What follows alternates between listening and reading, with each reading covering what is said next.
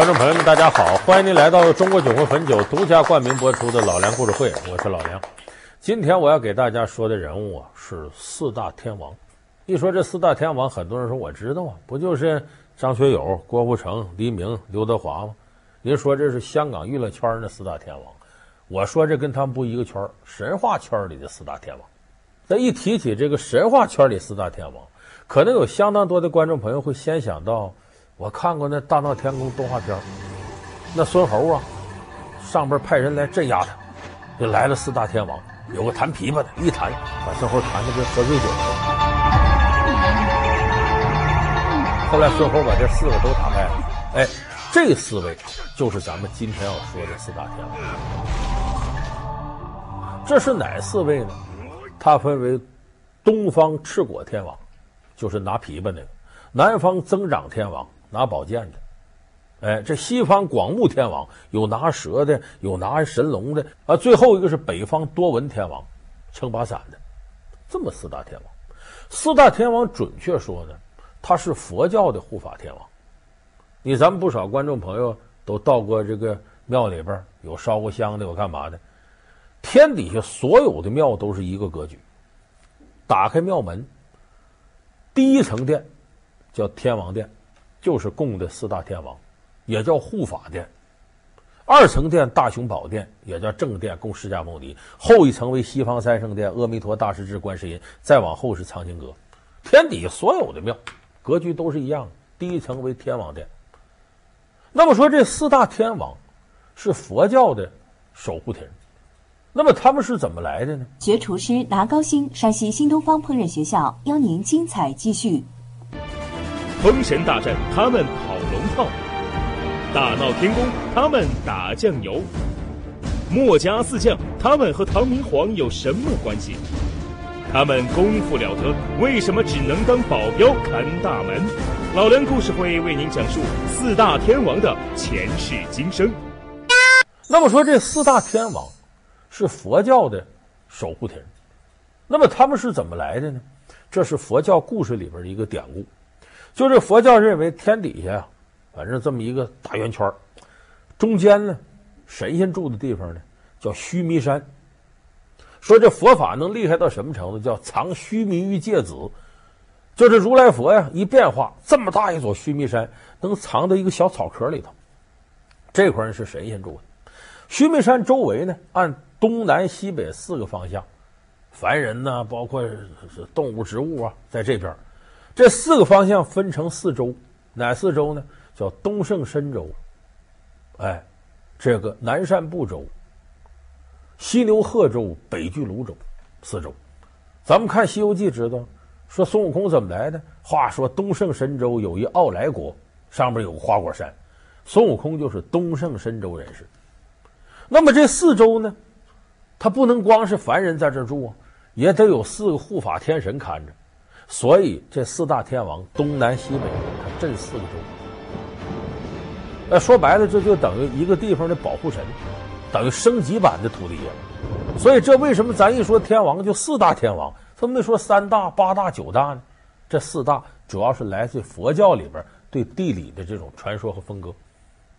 哎，这是四大天王的由来。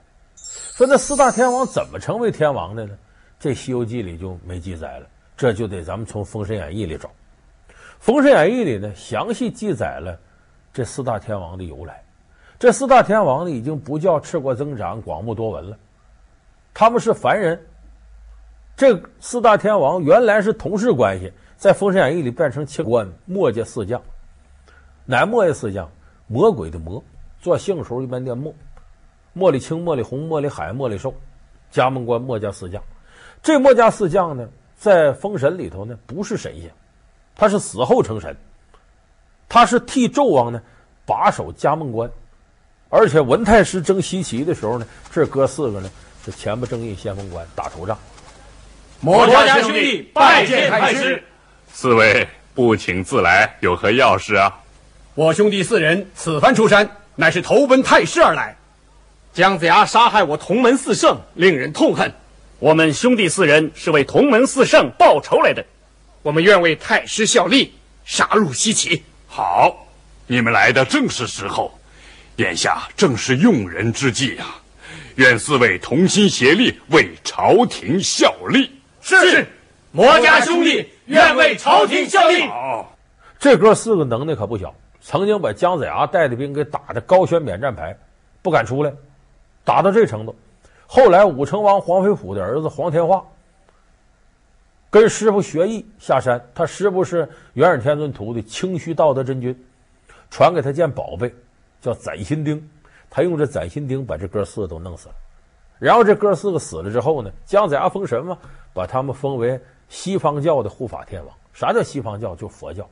有人说姜子牙是道教啊，他封哪门子佛教神仙？这是主要是《封神演义》里边神仙太多都不够使了，只能从佛教那边拽过几个来。你看元始天尊十二金仙这十二个徒弟，其中有三个跟佛教有密切关系。文殊广法天尊就是文殊菩萨，普贤真人就普贤菩萨，慈航道人就是观世音。所以说这个四位呢，他等于是呢，本来是啊佛教的护法天王，在封神里给他拽到道教这边打完仗再回去，是这么一个过程。那么说这墨家四将，他的能力到底有多强呢？我前面说了，看《大闹天宫》里边，这四大天王出场了。其实这四大天王呢，和巨灵神、哪吒都一样，就是为了败给孙悟空而出场的，来衬托孙悟空能力之强、形象之光辉高大。所以这四个出场呢，给孙悟空制造点小麻烦，但不是个，很快让孙悟空给解决了。对，你这猴头胆子可不小。竟敢在天上偷桃偷酒，又偷吃老君的金丹！不错不错，是俺老孙所做。你敢怎样？你犯下十恶大罪，还不速速和我前去领罪？量你这小小毛神有何法力，胆敢出此狂言？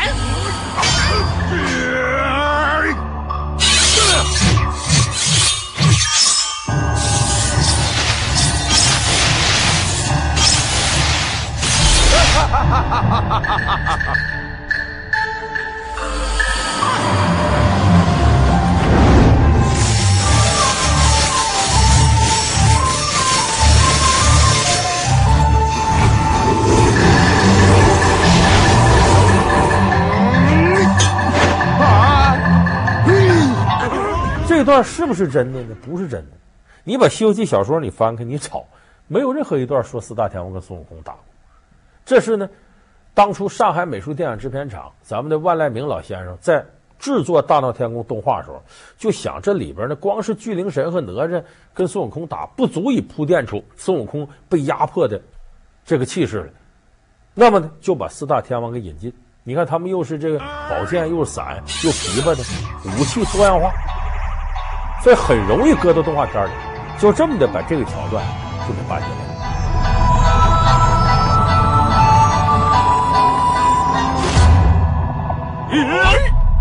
还有咱们有朋友看过周星驰那个《大话西游》，四大天王出了一回，是杨二郎二郎神的跟班。所以你要这么看，这四大天王这个水平不怎么地。为啥？出场两次输两回，保持不胜。说这水平也不怎么地。但其实是不是这样？在封神里可不是这样。封神里边这墨家四兄弟啊，能耐是四将，他的神通集中在哪儿呢？不是他本身杀伤力强，而是这四位的宝贝厉害。你记住，《封神演义》里头哪样宝贝最厉害？谁的能耐最大？完全取决于这个宝贝的特性。如果这个宝贝能够调动地、火、风、水这四大元素，啊，就像金木水火土这些大自然基本元素来为他作战，这能耐都是一等一的。咱们有打这个呃电子游戏的知道，管这玩意儿叫什么元素伤害啊？说这个东西是最厉害的。说这墨家四将呢，就有这两下子。呃，其中的使宝剑这位。和使琵琶这位就能调动地火风水为他作战，再加上使伞这位乾坤伞能装乾坤，剩下那一位有改造，呃，他使一个就是花雕，最牛的一件事，不是说是把哪吒什么给打败了，而是逼的当时姜子牙后头的大老板元始天尊直接出手，元始天尊在《封神演义》那就顶尖了，他只是在对同级别的对手，像通天教主出来。他俩干一仗，他出手。剩下的时候，元始天尊出面的总共就两次。头一次呢，是在这个黄河边啊摆这个九曲黄河阵，九曲黄河阵通天教主的徒弟摆的，元始天尊十二个徒弟都是一顶一的好手，结果这十二个人呢没破了这个九曲黄河阵，差点死这里头。元始天尊一看我十二徒弟不能都没到这儿，赶紧下山来解救他们。我说了，墨家四将把西岐城围个水泄不通。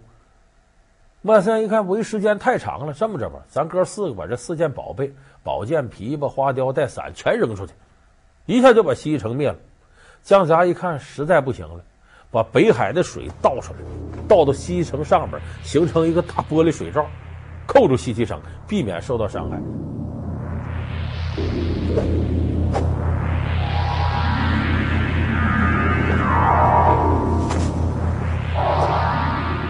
可这也不是长久之计，元始天尊没办法下山救小徒弟，姜子牙是他小徒弟，元始天尊用神水解了西岐之困。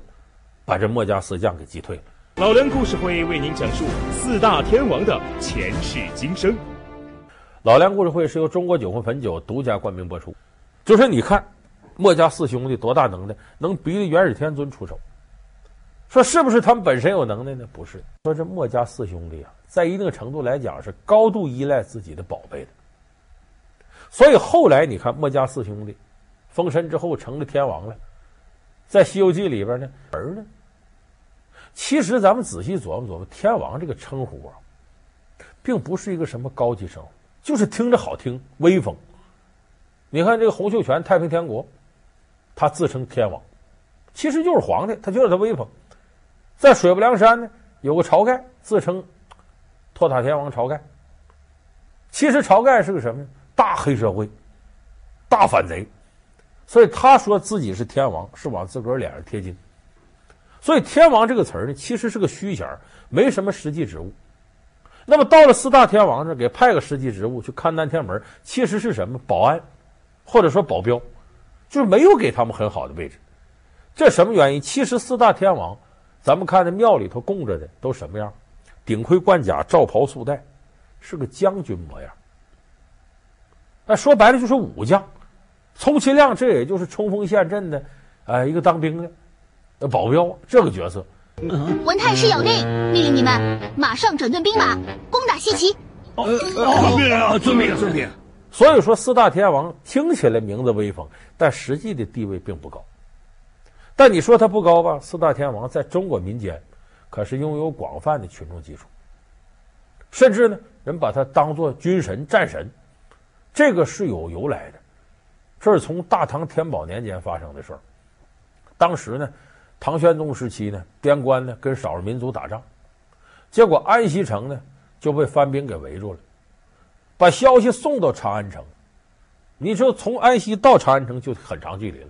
说我来送信之前呢，番兵已经把城围个水泄不通了，城里头粮草连十天都顶不住，肯定完了。说能不能派兵去救去？唐玄宗一琢磨，不行啊，咱派兵到那儿去，黄瓜菜都凉了。那肯定是这什么都不剩了，说干脆这样吧，既然那里的将士也好不了了，这么着吧，咱们请个大师来给他们超度超度吧。看来是死定了，就请了位大师，法号叫不空。这个不空和尚呢，把法坛弄好了之后，突然间跟唐玄宗说：“说不用祭他，为啥？这些人还活着。说怎么还活着呢？说有位天神显灵击退了番兵。说哪位天神呢？说叫北方毗沙门天王显灵。”唐玄宗都不信，过了一阵呢，前方士兵真回来了，带头的跟皇上汇报说：“我们本来里无粮草，外无救兵，眼看就完蛋了。突然间，北门上出现一位浑身金光闪闪的天神，他放出个金毛鼠来，一个耗子，到这个对方阵营当中啊，把他们弓弦全给咬断了，没法大弓射箭了。这时候又有天兵天将助阵，我们才把番兵击退。说一问哪个神仙，确实是。”叫北方毗沙门天王，什么叫毗沙门天王？这是印度语梵语译过来的。毗沙门天王就是北方多闻天王，就咱们说四大天王之一。所以这唐玄宗一看，说是既然有这个天王护驾，今后咱得供他呀。所以军队里头，唐朝的军队全供这毗沙门天王，供多闻天王，把他当做军神战神一样供。所以这个多闻天王在后辈呢，被当做战神。可能很多朋友还记得林冲发配沧州，差拨管营给他个差。唐朝一直到两宋时候呢，当兵的供这个天王，所以由当兵的看。哎，林冲呢，他毕竟过去八十万禁军教头，士兵出身，到这来发配成犯人，给他特殊待遇，让他看天王殿。所以这时候这多闻天王就如同供关公爷一样，啊，成了军神战神了。有意思是，咱们都知道关公后来呢是武财神，成为财神了。这多闻天王在佛教里边呢也是掌管财运的神爷，所以这是一个非常有意思的巧合。所以说四大天王在中国民间呢受到的追捧程度是很高的。还有一点原因，咱们最后得说一下，四大天王还是个吉祥物。怎么吉祥物呢？中国人农耕文明，常说的四个字说祈祷这一年呐。风调雨顺，这四大天王就象征着风调雨顺。为什么？你看啊，增长天王使宝剑，宝剑不是有剑锋吗？很锋利，代表风。弹琵琶那位，打伞那位，伞和雨有关，代表着雨。最后手里拿花雕那位，他得顺毛捋这个动物吗？代表着顺。所以四大天王叫风调雨顺，这在中国民间是广为流传。另外，你从他们的本意来讲呢，这都属于正能量主旋律。你看，赤果天王，赤果什么呢？保持国家的稳定，你得积极上进。增长天王能耐步步高升，个人也要上进。广目天王打开眼界，多闻天王虚心听取他人意见，这都是正能量。所以这四大天王身上呢，有很多中国人渴望的优秀品质以及期望发生的自然现象。所以说，四大天王作为一个吉祥物，在中国民间同样是广为流传。它是中国的第一艘航空母舰，它是中国人民盼望许久的航母梦，它是中国海军跨入新纪元的重要标志。然而，在辽宁舰身上究竟隐藏着怎样的传奇故事呢？历经磨难的他是如何不远万里来到中国的？老梁故事会为您讲述辽宁舰的前世今生。好感谢您收看这期老梁故事会。老梁故事会是由中国酒国汾酒独家冠名播出。我们下期节目再见。